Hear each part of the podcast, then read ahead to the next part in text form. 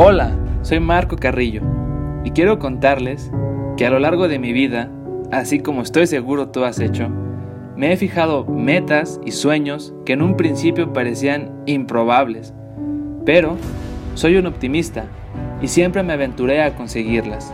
Y es en esa travesía que he conocido a personas que se volvieron mentores y sobre todo grandes amigos. Grandes amigos que me han ayudado a lograr mis más grandes sueños. Y ahora quiero poder ayudar a todos aquellos que como yo alguna vez iniciamos una gran aventura. Por eso, quiero presentarte a personas asombrosas que al escucharlos juntos podamos aprender e inspirarnos, para que cada día nos acerquemos un poco más a nuestras metas.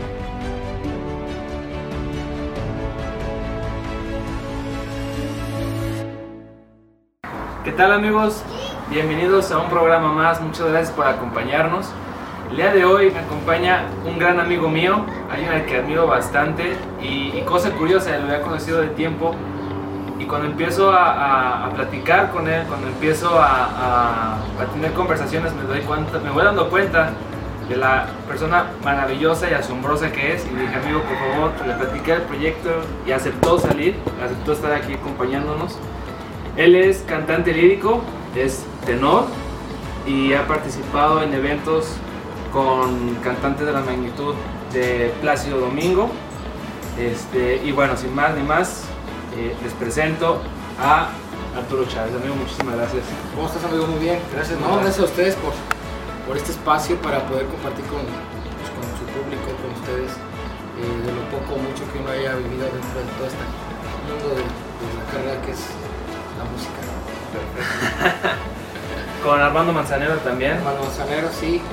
Con Il Divo, con eh, Andrea Bocelli, Plácido Domingo, con Will Colón, Fernando Lamora, Pepe Aguilar, Pepe Aguilar, Felipe Jordán. Como corista, ¿no? Dentro de su, de su, de su show, de, de sus conciertos como corista. Ok, empezamos desde el principio. ¿Qué es un cantante lírico, amigo? Porque yo, desde la primera vez que lo dijiste, dije, ¿qué es un cantante? A lo mejor te hacen preguntas que los que a lo mejor son amigos tuyos me están escuchando, me están viendo en este momento y se pregunta aquí. Pero este programa es para transmitirle a las personas y que aprendamos todos. Entonces, este, a lo mejor van a ser preguntas muy básicas, pero me encantaría que nos fueras explicando. Un, cantante lírico se le, se le llama así un cantante que se dedica a cantar este, música clásica música de concierto.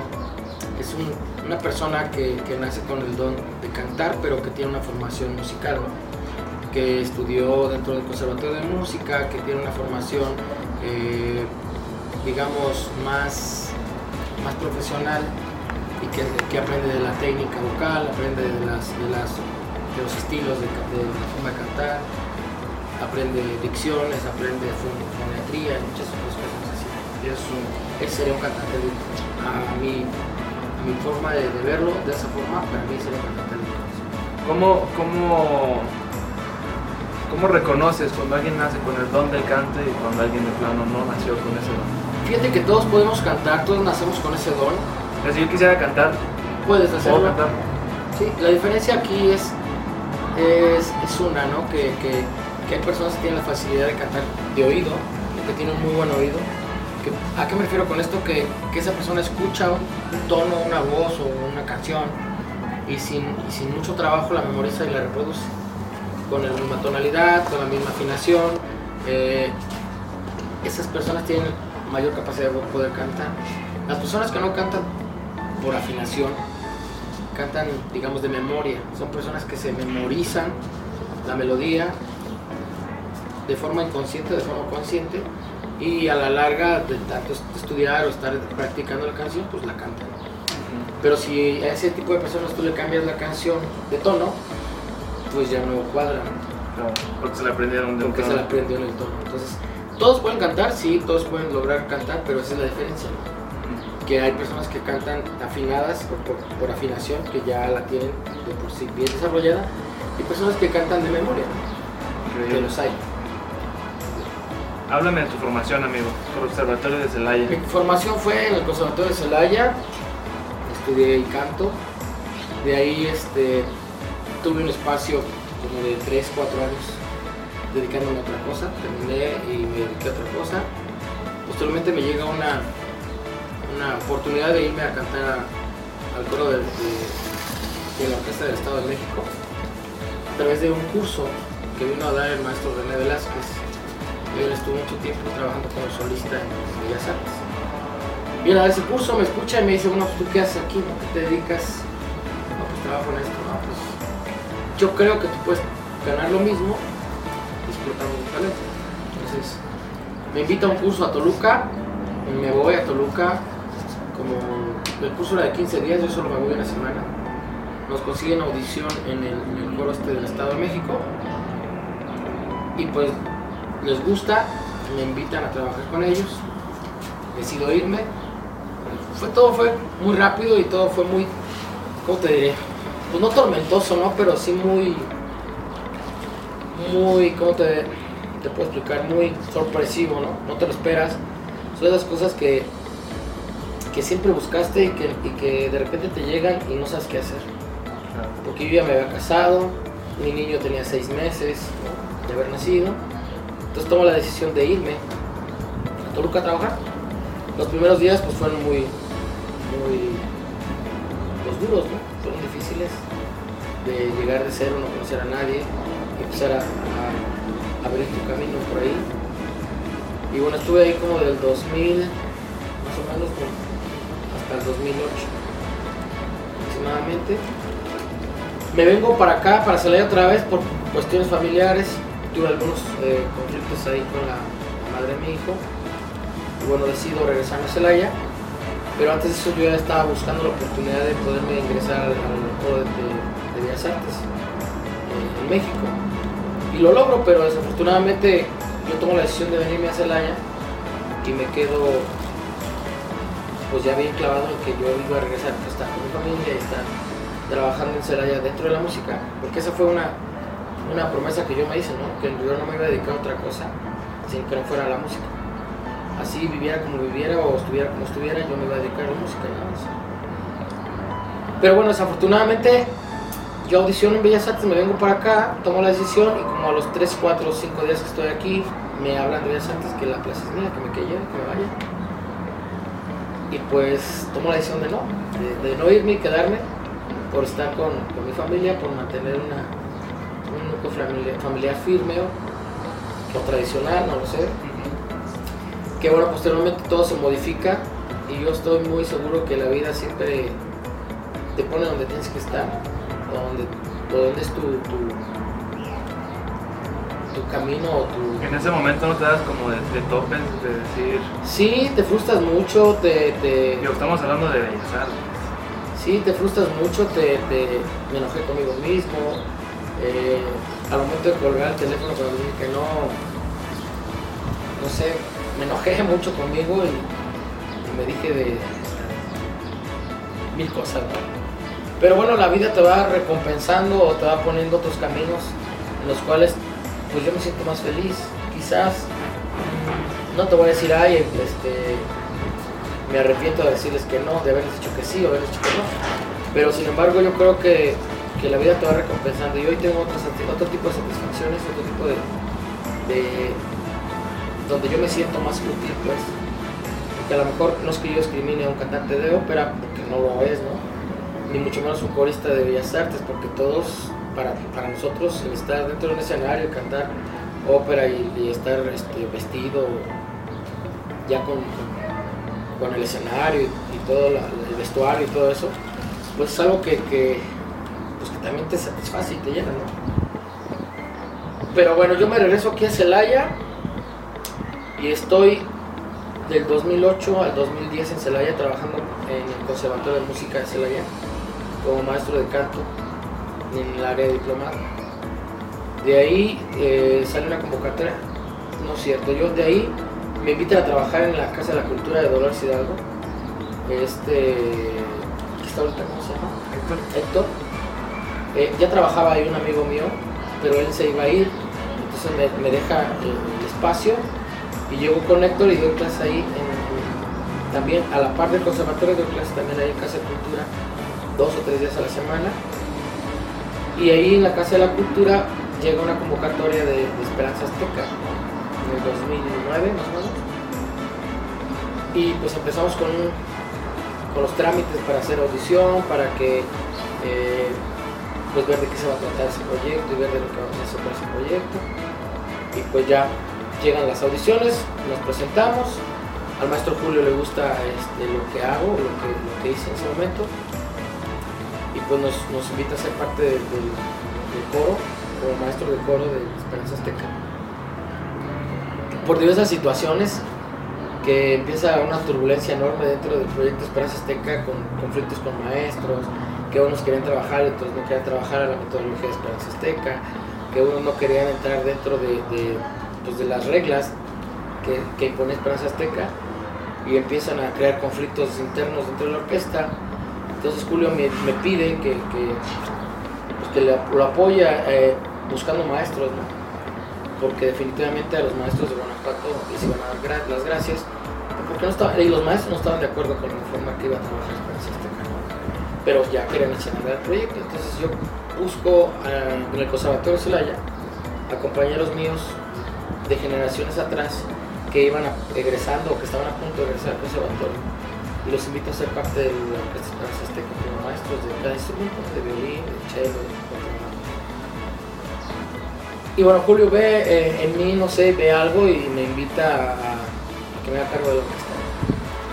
Como los tres meses que yo ingreso a Esperanza Azteca como maestro de coro, Julio me dice que me haga cargo de la orquesta, que, yo sea el director de la orquesta y que empiece a trabajar con todos, que empiece a hacer los tutis, que empiece a unir a la orquesta, que empiece que todos empiecen a tocar juntos.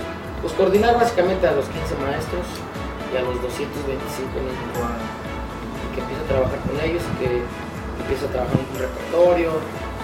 Y bueno, Esperanza Azteca para mí fue muy muy revelador de lo, que realmente me gustaba hacer, lo que yo quería hacer.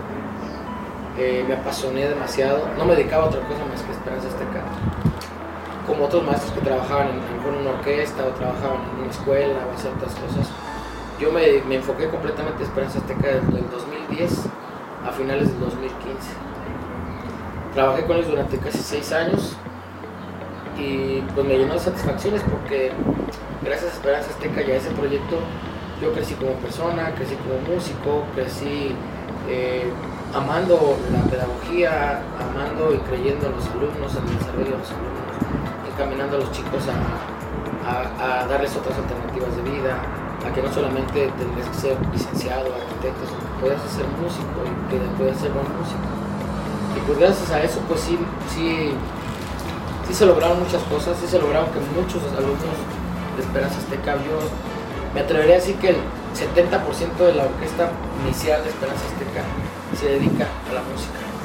Por ahí conozco algunos que, alumnos que están, que están en el, Conservatorio de Música de Celaya, que están en, Guanajuato, otros que están en México, en la Nacional, Alemania. están en Alemania como José Luis, ¿no? que, que, era que ya era pianista, ¿no? ya tocaba piano y después este, se metió al cello con nosotros. Posteriormente se fue al Instituto Superior de Esperanza Azteca, ahí encontró pues, un buen contacto. Es un niño muy inteligente que, que, ha sabido buscar lo que quiere. Y bueno, ahorita está en Alemania. Y pues así como él hay muchos, ¿no? Hay, algunos que son maestros de Esperanza Azteca. Eh, y bueno, pues también hay que decirlo, ¿no? Así como Dolores Hidalgo fue la cuarta orquesta en todo el país, también fue una de las principales orquestas eh, de todo el país. Fue la cuarta en fundarse, fue la primera en el estado, pero también era una de las primeras tres a nivel nacional dentro de las orquestas Esperanza Azteca. Porque cada año Esperanza Azteca formaba una orquesta nacional y tomaba niños de diferentes este, orquestas de, todo el país, los directores, qué niños eran de nuestra orquesta. Por la orquesta de Dolores desde el primer año empezó a mandar niños, el primer año mandamos tres, el segundo año mandamos como 10 más o menos. El tercer año mandamos como 17, 18. El cuarto año fueron 32 alumnos de Esperanza Y el quinto año, que fue el último que yo tuve, fueron alrededor de 28 alumnos. Pero te estoy hablando que iban niños de coro, iban de violín, iban de cello, iban de, todo, de todo. Y fueron niños que, que, que participaron con artistas de la talla de Placido Domingo, con, con Jojo Man, con Joshua Bell. Y hablando de eso, platica un poquito de la experiencia que es estar con Plácido Domingo, que es estar con Armando Manzanero, que es estar con... Fíjate que yo me, yo me llevé una, una experiencia muy linda con Plácido Domingo porque en ese nacional yo llego a Puebla y mi coordinador de coro, que era el maestro Uriel Ortega, me dice, te habla el maestro Julio. El maestro Julio Saldaña es, es, eh, era, el, el director artístico de, todas las esperanzas tecas nivel nacional. Y me, y me llama y me dice, oye Arturo, ven, fíjate que este, Esteban Moctezuma, que era el, el presidente de Fundación Azteca en aquel entonces, eh, escuchó a un niño en Querétaro cantar y quiere que cante para Plácido Domingo en Acapulco. Y le digo, ah, pero pues tú eres maestro de, dentro del coro y te, me tenía mucha confianza sobre todo, sobre todo eso yo creo, ¿no? Supe ganar su confianza y, y me dice, quiero que lo escuches y tú me digas si se puede o no se puede. Esteban Moctezuma está muy ilusionado con ese niño y quiere que ese niño cante. No, está bien, vamos a escuchar. Lo escuchamos y el niño tenía voz, tenía mucho talento, pero tenía ciertos, este, ¿cómo decir? Vicios vocales que a lo mejor sus maestros no se los detectaban, o se los detectaban, no se los corregían. Entonces yo lo escuché, lo escuchó el maestro Julio y se sintió, se sintió una vibra con el niño como muy, de mucho estrés, ¿no? Como que el niño cantaba bajo mucha presión, bajo mucho estrés. Porque no eran canciones para él, porque las lo que le estaban poniendo a cantar pues, eran áreas de ópera de Turandot, que es una, los que conocen de música saben que la ópera de Turandot pues es muy pesada, ¿no? No cualquiera la puede cantar. Lo sabemos. No, no cualquiera puede cantar, ni de- dentro del coro ni como solista, ¿no? Se necesitan voces muy, muy maduras, muy, muy, muy, ¿cómo te diré? Muy específicas. Entonces ese niño se pone a cantar esa canción de Turandot, Netsun Dormas era la canción. Pero lo vemos con demasiada presión de aire, con demasiada este, firmeza o fuerza o- o estrés en su voz. Y entonces me dice, ¿sabes qué Arturo? Pues tienes ocho días Para prepararlo. a preparar a este niño porque estábamos que que cante. ¿Qué nos recomiendas que cante? Dije, pues es un niño de 12 años, ¿no? ¿Qué puede cantar un niño de 12 años? Pues una canción mexicana que la acomodemos a su tonalidad, pues yo la que se trabaja con él. No, pues que sí. Pues ya propusimos Bésame Mucho de la señora Consuelo Velázquez y estuvimos trabajando con ese niño ocho días y en esos ocho días después nos fuimos a Acapulco. Y allá llegamos a Acapulco y, y me encuentro con, con estaba Plácido Domingo ahí presente. Nos lo presentan, me presentan con él y luego me dicen es que él preparó al niño. Y le dicen, no le digan que no ¿Qué tal si? canta mal, ¿no? Y le digo, no le digan porque pues al final de cuentas yo no era su maestro, ¿no? Había sido su coach durante ocho días, ¿no? En una semana en Puebla, pero no era su maestro. Pues sí sentí así como que pues no se va a enojar o me va a regañar o voy a hacer las cosas mal. Y no, gracias a Dios al contrario, este, lo escuchó, me dijo, usted no canta muy bien, quién eligió la canción, también su, a su voz, a su tonalidad. Se acercó a mí me dijo, muy bien, maestro, sigue por ese camino, o un buen este, tino para, para ver a los niños, para trabajar con los niños. No lo dejes. Y quieras o no, pues yo jamás me imaginé estar al lado de Plácido Domingo, ¿no? Y mucho menos como, como colegas, ¿no? Porque al final de cuentas pues, era el maestro que estaba dirigiendo la orquesta en ese momento, y que también cantó con la orquesta en ese momento de Esperanza Azteca. Pero justo en el momento que me lo presenta, pues me lo presentan como yo, el maestro del niño y, y el maestro de, de todo, de todo lo que hace. Y, y el Divo, Con el Divo, con el Divo cantamos en el, en el Auditorio Nacional de, de, de Toluca. ¿Qué te podría decir yo de eso? Pues es que son cosas que, que a fin al principio pues te emocionan, ¿no? Pero lo ves después como muy normal, porque al final de cuentas todos los cantantes o cualquier artista pues tienen un renombre, tienen una fama, pero al final de cuentas son seres humanos como nosotros. Que unos son muy buena onda y otros no, como todos nosotros. Algunos tenemos esa, esa es esa esencia o ese ángel o esa vibra, buena o mala. Eh, pero sí es muy emocionante estar eh, esperando, o sea, ya estar bien. También cantabas por de Bellas Artes, Azulto, o sea, Y te llevas experiencias de, de, de cómo te tratan, o cómo tratan ellos a sus. Por con Filipa también, Filipa Giordano. Filipa Giordano ya está en México, vive aquí, creo se casó con alguien de aquí, no estoy seguro pero el amigo, el tío de un amigo era su productor musical. Siempre que Filipa cantaba en México, el maestro, no recuerdo su apellido, pero el maestro era su, su, productor, su director musical. Entonces él pues invitaba a su sobrino y su sobrino a la vez nos invitaba a nosotros. Y todas las veces que cantó durante ese tiempo que estuve en México, nos cantamos con. Increíble.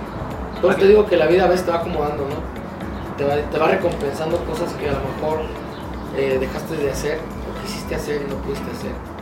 Te va recompensando con otras cosas. Y explícame, ¿cuál es la diferencia entre un tenor, un soprano, un barítono, un... Explícame la diferencia entre... Bueno, son esos, esos nombres que me acabas de decir son... O si hay más. Son, son, son las divisiones vocales del ser humano dentro del rango femenino y del masculino. Por ejemplo, la soprano es la voz más aguda de la mujer. No, hay, no, hay, un soprano, son sopranos, todas son mujeres. No hay un nombre de soprano. O niños, no, no. Porque a, a, los hombres que cantan como una soprano se les llama contratenor. Ah, okay. Llama soprano. Que hay muchos también en México.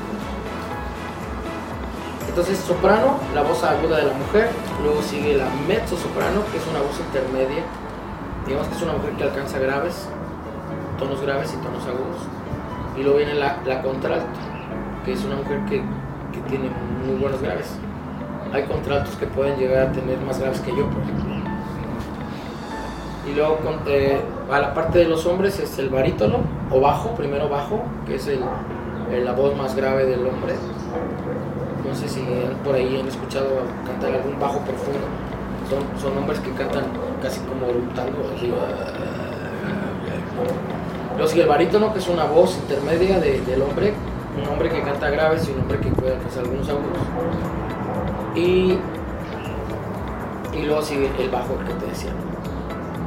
Y también en medio de esos está el contratenor, que es la voz más aguda del hombre. Está el tenor, es una voz la mía, y está el, el, el, el barítono y el los hombres. Pero cada, cada esa división de voces también tiene un estilo lírico, ligero, dramático, coloratura, que son, digamos que las, las especialidades o las facilidades que tiene cada voz. Por ejemplo, una voz lírica es una voz ligera, eh, muy fácil de, poder manipular vocalmente hablando y, ligera es una voz que alcanza agudos muy rápido, que no cuesta trabajo, eh, que, puede hacer diferentes este, movimientos de su voz muy rápido sin que se, se, deforme el sonido de la voz. Una voz dramática es una voz grande, muy grande, que, que puede eh, cantar obras muy pesadas, muy grandes y así sucesivamente. Pero se divide en cuatro principios. De esas cuatro, pues hay un intermedio entre cada uno. Increíble. ¿Y por qué? Bueno, he visto críticas respecto a los cantantes modernos sobre la preparación. ¿Estás como en contra o, no te agrada el estilo o no te agrada la preparación o, o por qué está como eso, esos comentarios? ¿De dónde? Mira, yo creo que que siempre va a existir una rivalidad entre el cantante popular o, artístico o famoso y el cantante lírico. Porque la diferencia que existe es que, bueno, ellos, algunos tienen el talento, también hay que decirlo. O hay cantantes populares y artísticos que son muy famosos y que ganan mucho dinero, pero no cantan, no tienen esa facilidad. Eh, pero hay unos que sí cantan que no, que no, no estudiaron o no tuvieron las técnicas necesarias para poder lograr ese, esa voz, pues lo hicieron. Ah. Por naturaleza. Yo creo que, que, que, no es que uno esté en contra. Es que desafortunadamente uno cuando, cuando ya estudia música, y, se lo puedes preguntar a cualquiera de los niños que, ha estudiado música, te, empiezas a volver muy crítico. Te, te conviertes en un crítico de lo que a ti te gusta. Y no tanto por criticar a las personas su forma de cantar bien o mal, sino tomas una referencia en base a lo que tú haces o lo que tú puedes lograr y empiezas a crearte una conciencia musical. Y hay cantantes que no cantan, reggaetoneros que pues nomás pujan. No quiero decir eso, amigo, pero... es la verdad, y, pero sin embargo hay cantantes populares como, ¿qué te gusta? Yuri, por ejemplo, ¿no? Alejandro Fernández, el mismo Pedro eh, Vicente Fernández. Si esas personas hubieran tenido más, más técnicas, hubieran aprendido a, a, manejar mejor su, instrumento, su, voz, hubieran logrado más cosas. Hay, hay, ¿Te has topado con casos en tu carrera de maestro que, que te topas con un alumno y dices, o sea, cantar no es lo tuyo? No, por mucho que entrenes, por mucho que practiques, no, no, no vas a pasar de aquí. O si se puede pasar de aquí. No, como te decía, yo creo que, pues yo creo que no solamente en el canto, sino todo. Yo creo que ahí lo que uno, lo que uno como maestro tiene que, tiene que hacer o le corresponde hacer es, es pues, hacer conciencia con todo el mundo. O sea, es que todos tenemos algunas habilidades y otros no tenemos esas habilidades. Por ejemplo, tú eres deportista, yo no no, o sea, no me veo yo entrenando una hora corriendo ahí. Y sé que, a lo mejor lo puedo lograr, pero a lo mejor no es parte de lo que, de lo que a mí se me da. Y lo mismo pasa en el canto. Y no es que uno menosprecie a alumnos o a otros y a unos sí y a otros no. Simplemente tú tratas de darles a todos lo mismo, pero a ver a unos que les va a costar más trabajo que a otros. No es que no puedan, les va a costar más trabajo que a otros. Otros tienen la facilidad de hacerlo y otros les cuesta pues, estudiar una semana, Para mí todos pueden cantar. ¿Cómo descubriste tú que podías cantar? Fíjate que a mí me descubrieron, no, fue tanto que yo quisiera, ¿no? Tenía una tía, para descanse la señora Sara Montoya, en Celaya, que le gustaba mucho cantar a ella, ¿no? Cantaba y se echaba sus copitas y de repente andaba ya muy feliz y pues a cantar, ¿no? Canciones de Chayito Valdés, estos cantantes de, vernáculas. Y de repente me jaló a mí, me pone a cantar a mí las canciones de Pedrito Fernández, famosa mochila azul. Fue, mi primer hit. Este, y ella me ponía, o sea, ella me vestía, eh, me daba el, vestuario de Pedrito Fernández, me ponía en medio de la sala, me ponía el disco, en entonces no había pistas, ¿no? poner el disco de acetato de Pedro Fernández o de Pedrito Fernández y cantar. Y canta igualito, pues, no sé qué. Y párate así, muévete acá. O sea, fue mi primera maestra. Posteriormente terminé mi primaria, entré a la secundaria y pues en la secundaria ves que hay talleres, hay artística, todo.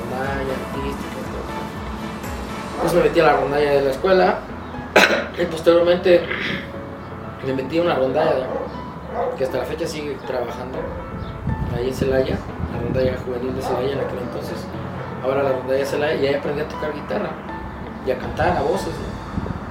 Empecé a hacer voces, pues las agudas, ¿no? Porque las graves, pues así que pues nunca me ha sido muy fuerte, ¿no? Por el, el por mi, registro vocal que tengo, es, muy, es muy amplio hacia abajo. Y este, pues así comencé. Y con la rondalla Celaya, pues nos invitaban a otras secundarias o nos íbamos a otros municipios y con la reunión de Celaya igualmente.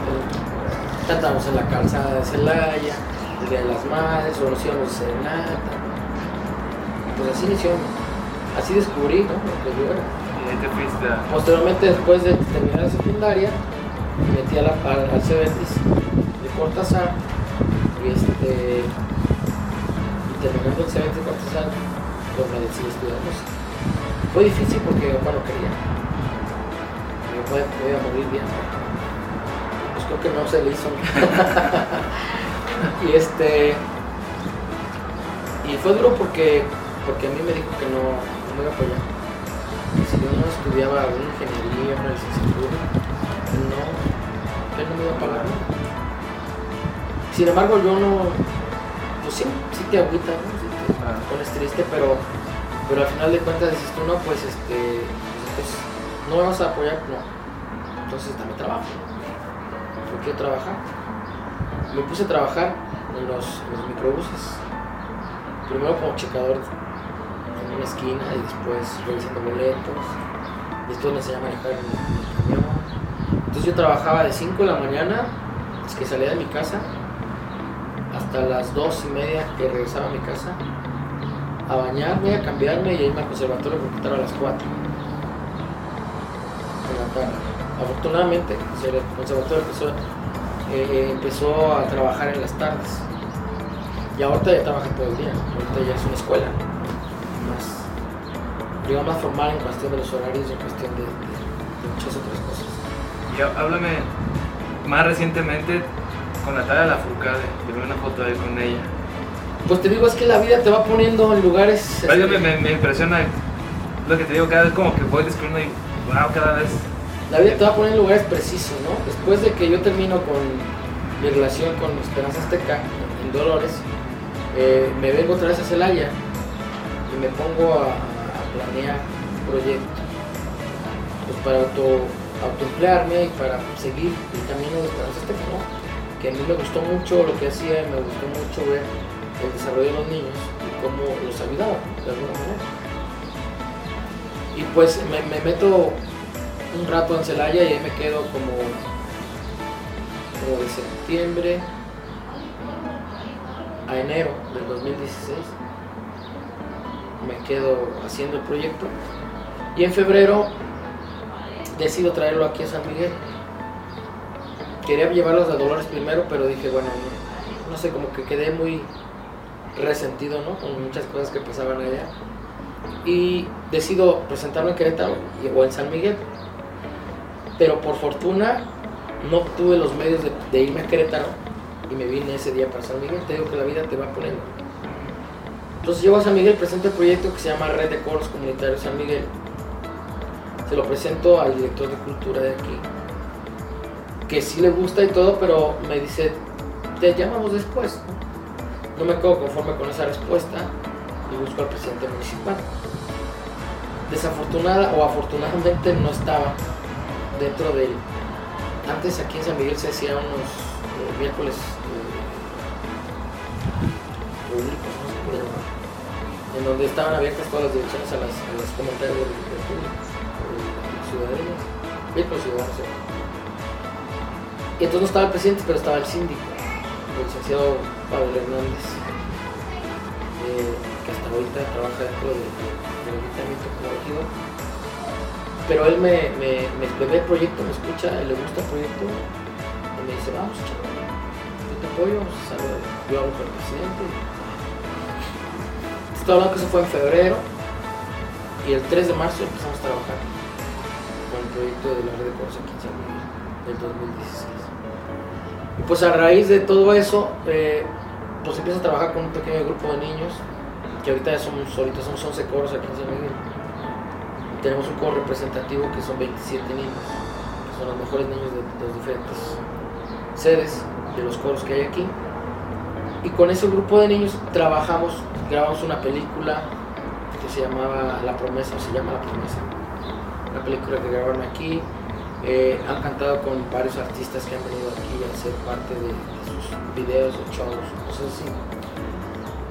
Y bueno, pues se llega la, propuesta por parte de turismo de que Natalia Lafourcade crea un coro de niños para cantar una canción que, iba a promocionar, que la acaba de promocionar apenas hace como unos 3-4 días. Y pues me piden que le mande unas fotos y audios de los niños y videos, pues se los mando del grupo que te digo que se llama Tuju. Y pues le gustan y nos, nos invitan a ser parte del, del video, del video con Natalia. Pues para todos es una experiencia Claro. padrísima, ¿no? Sobre todo para los niños. Desde que te vi la foto dije, tengo que preguntar por Natalia por Lafourcade.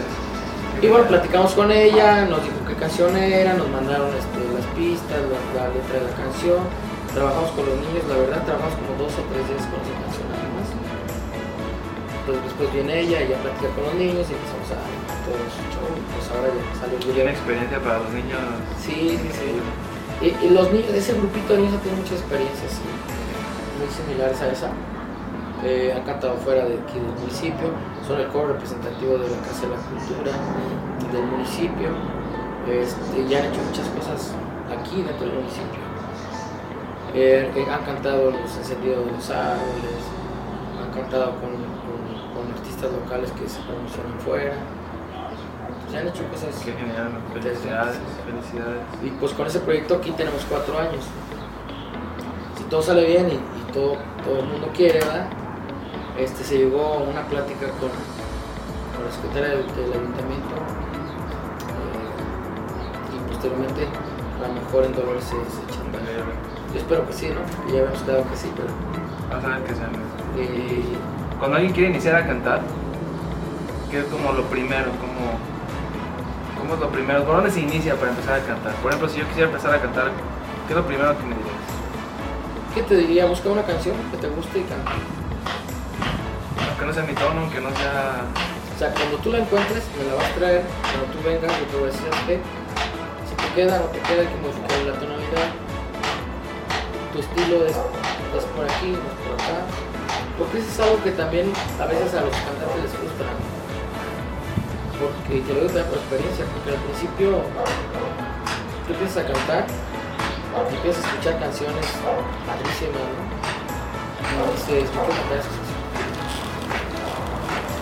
y no quiero que te, aterra, te aferras, ¿no? pero, pero resulta que esa canción es para ti. Y eso es algo que, que todos los cantantes lo tienen que tomar mucho en cuenta. En el concurso ese que me hiciste favor de invitar, era algo que yo, echaba mucho hincapié que lo que yo les decía a los alumnos. Porque los, los chavos se dejan, o los cantantes nos dejamos guiar por el sentimiento o el gusto de una canción.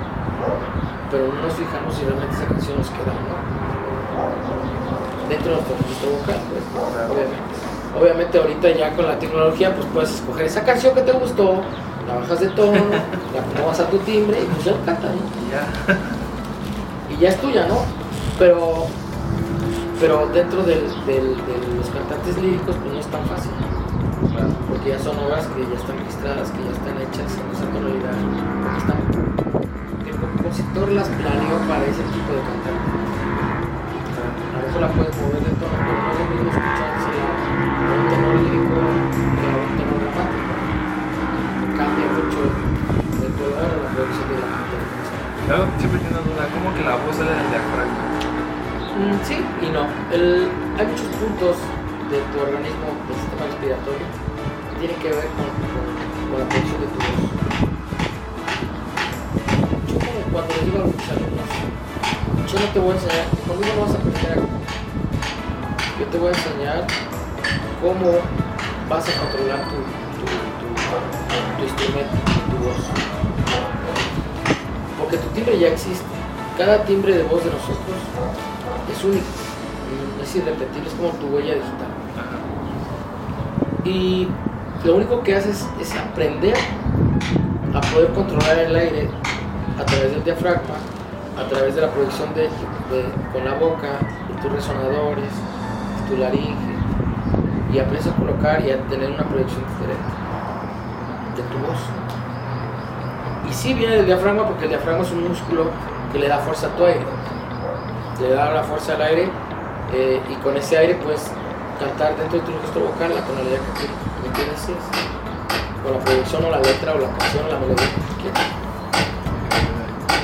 Amigo, y ya para, para terminar, agradecerte mucho el espacio, pero hemos convivido en varios eventos, sé de tu talento, sé de tu trayectoria, pero nunca, hasta hace poquito, te he escuchado cantar.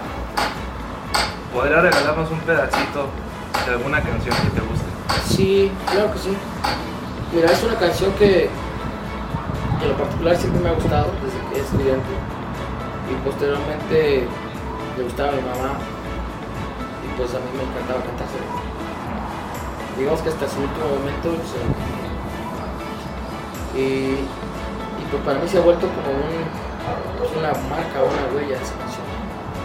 porque también la cantaban mis abuelos. Yo me entero que, que, mis abuelos, eh, mi abuelo estudió, este, sabía tocar guitarra, mi abuelo materno. Y las tías de mi abuela lo contratan para que le dé clases a mi abuela de guitarra. Pues de ahí se conocen y de ahí se hacen novios y después se casan. Wow. Ya lo traías en Y aprenden a ca- tocar. y mi abuela aprende a tocar guitarra gracias a mi abuelo. Y posteriormente, cuando yo era niño, mis abuelos se, se sentaban en el patio a cantar y a tocar. Tocaban tangos, canciones y cantaban esta canción que te dije. Esta canción se llama Te quiero, dijiste. De. ¿Cómo se llama? María Grieber. Es muy famosa. Qué detalle, amigo. No sabía que Sí, tenía tanta profundidad. Sí, sí, me gusta mucho esta canción por eso. Porque después me de que mi abuelo la cantaba. Y después a mí me gusta cantándola dentro del, del conservatorio. Y después le gusta a mi mamá y pues. Dale. ¿Va? Vamos a ver. Vamos a ver si nos sale porque tantas fiestas y empieza se divide en dos partes. La primera parte es como muy muy expresiva en, la cuestión de, de decirle a alguien lo que sientes. Y la segunda parte es de, es de expresarle de alguna forma lo que sientes. Primero se lo dices se lo, expresas de, de otra forma. La primera parte dice te quiero dijiste mis manos entre tus manitas de blanco marfil y sentí en mi pecho un fuerte latido, después un suspiro y luego el chasquido de un beso febril. Después sigue la segunda parte, dice. Muñequita linda de cabellos de oro, de dientes de perlas, labios de rubí. Dime si me quieres te adoro, si de mí te acuerdas como yo de ti. Y a veces escucho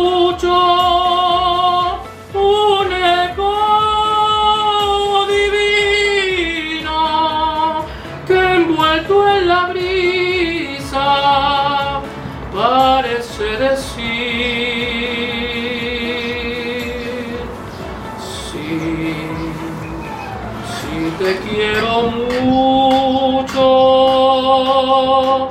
mucho, mucho, mucho, tanto como entonces, siempre hasta el morir.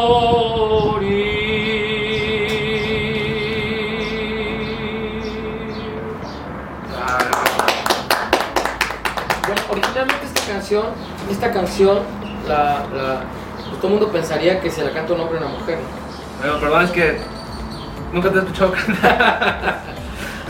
Que, que, que, que, que- que esta, canción se la canta un hombre a una mujer, pero no, en realidad la- el, el fondo de esta canción es que María Biblia se la compuso a su hijo, a su hija, no recuerdo bien si era niño o niña, pero o sea, ella la compone para su hijo, no para...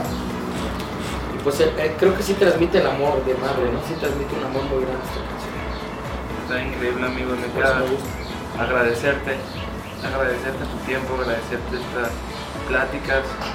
También reconocerte y felicitarte por el trabajo que has hecho con los niños en Dolores Hidalgo, en San Miguel, en todos los lugares donde has impartido clases. He tenido la fortuna de convivir con algunos alumnos tuyos que, como bien dijiste al principio, han seguido con el camino de la música y aparte de músicos, excelentes personas, todos, y eso habla de tu mano, habla de tu cobijo.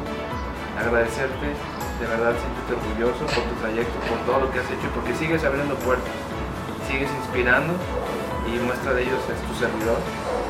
De verdad te lo reconozco, de verdad te lo aplaudo, gracias por recibirnos.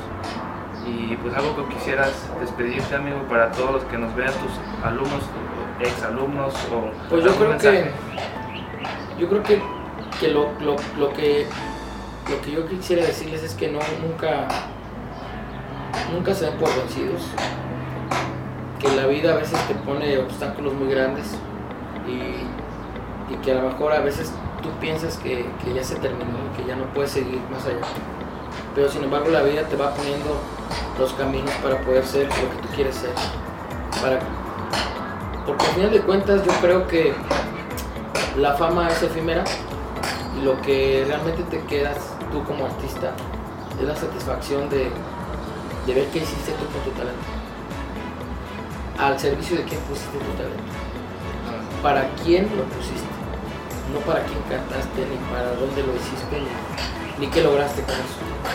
Yo creo que lo que todos deben de tener en su cabeza, mis alumnos, exalumnos, compañeros, es saber y tener la satisfacción de decir, yo hice con mi talento lo que yo quise lo puse al servicio de los demás. Creo yo que eso es lo que podría yo decirles, que no se arrepientan, que le echen para adelante, que nunca se den por vencidos de, lograr lo que ellos Yo, te, yo tengo dos preguntas. Este, para ti, ¿cuáles son o han sido las mejores voces de México, ya sean actuales o de antaño? Híjole, como cantantes líricos, pues han sobresalido más los hombres, ¿no? Si hay mujeres cantando muy lindo en el extranjero. Conozco una de Querétaro se Navy, en Alemania, eh, mi misma compañera Dolores Granados, que estuvo con nosotros en Celaya, que estuvo en Madrid un tiempo y ahorita creo que está en Italia. Nos perdimos un poquito la pista. Pero así a nivel internacional, que se haya sido muy sonado su nombre, yo creo que es este Rolando Villazón, que era parte de, que estuvo en Toluca, que estuvo trabajando. Es cuando yo llego él se va. Y, y que está trabajando muy duro en, Europa. Es un tenor dramático. Que aquí en México no daba mucho poder, pero sin embargo allá fue demostró muchas cosas. Eh, otro que también inició y que hasta la fecha me, gusta mucho su humildad, su forma de ser y, y de transmitir lo que hace es Javier Camarena también tuve la fortuna de, conocerlo, eh, muy poco, pero, pero a través de compañeros que trabajaron con ellos. Eh, es un tenor que ahorita pues, está en los cuernos de la luna, que ha hecho muchas cosas en, Europa y en Nueva York.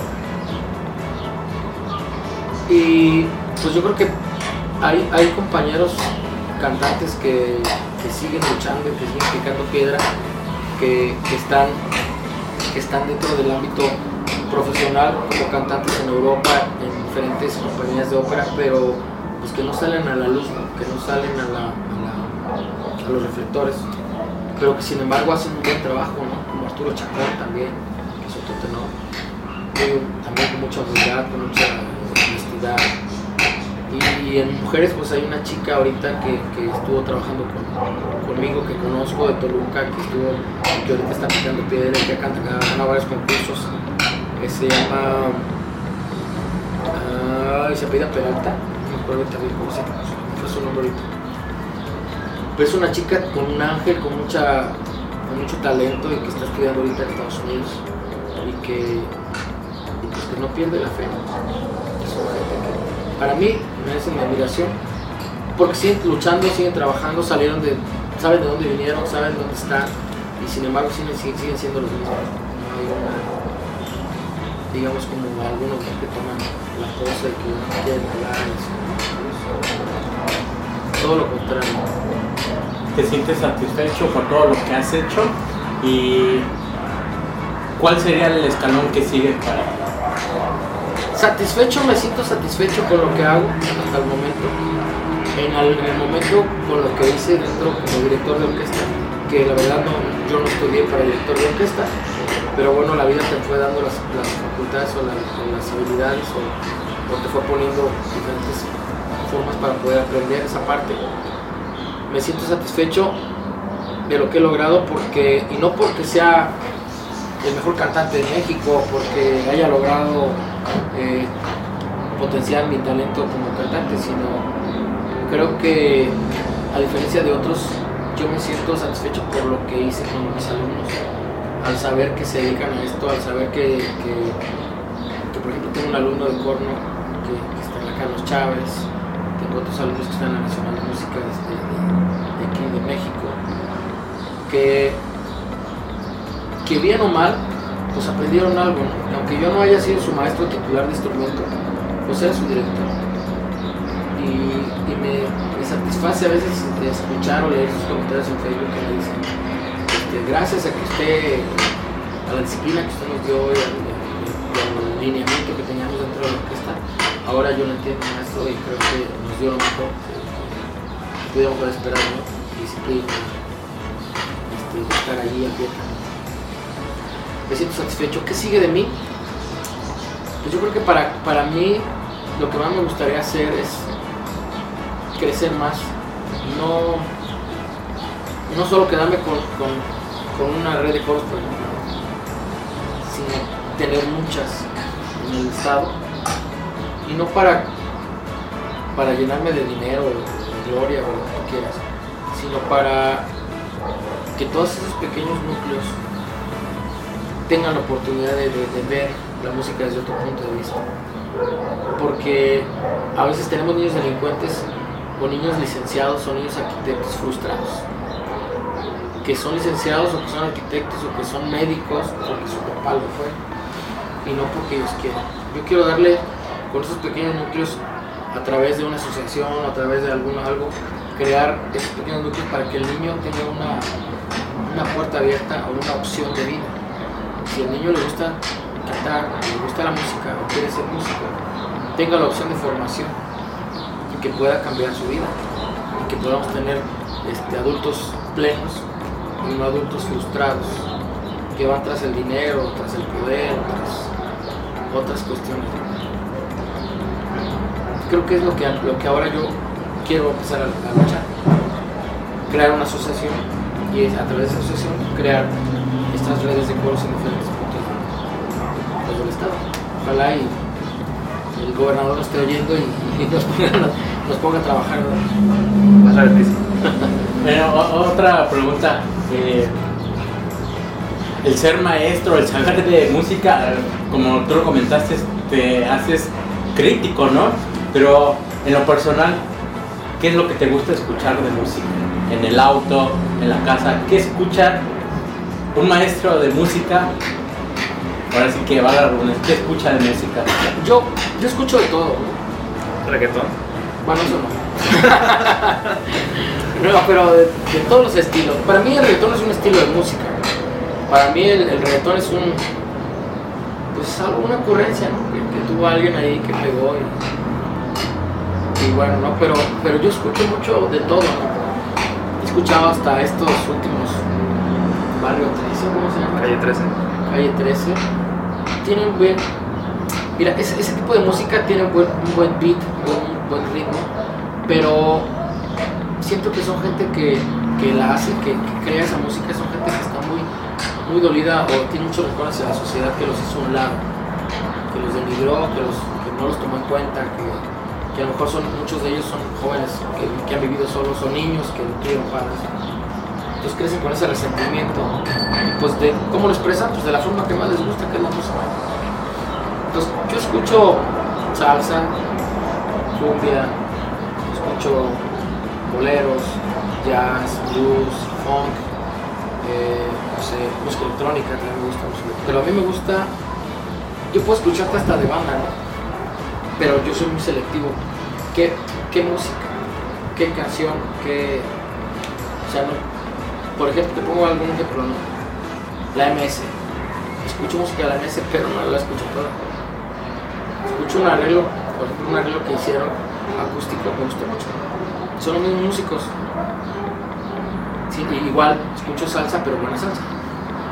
Escucho música clásica, de la que a mí más me gusta, de la, de la que más me llena. O sea, aunque yo he estudiado música, eh, no te voy a decir, ay, es que yo conozco todas las óperas completas. No, la verdad es que no. Ni todos los autores, no. Conozco lo que me gusta. Escucho lo que, lo que me satisface, pero pues, escucho de todo. Pero buena música, escucho lo que en inglés, lo que en español, pero que esté bien hecho. A mi, a mi forma de, En pocas palabras, eres un audiófilo. Más o menos, ándale. Hay veces, que, hay veces que escucho una canción pero no me sé el nombre. Yo creo que a todos les pasa. Pero, pero la escuchas y, y la guardas y no pero no sabes ni quién es. Gracias. No, eso a ustedes. Muchísimas gracias por estar aquí, por acompañarnos y pues realmente aplaudirte todo lo que has hecho. Sigue así, lo que sea que se te ofrezca, sabes que estamos al lado. Gracias.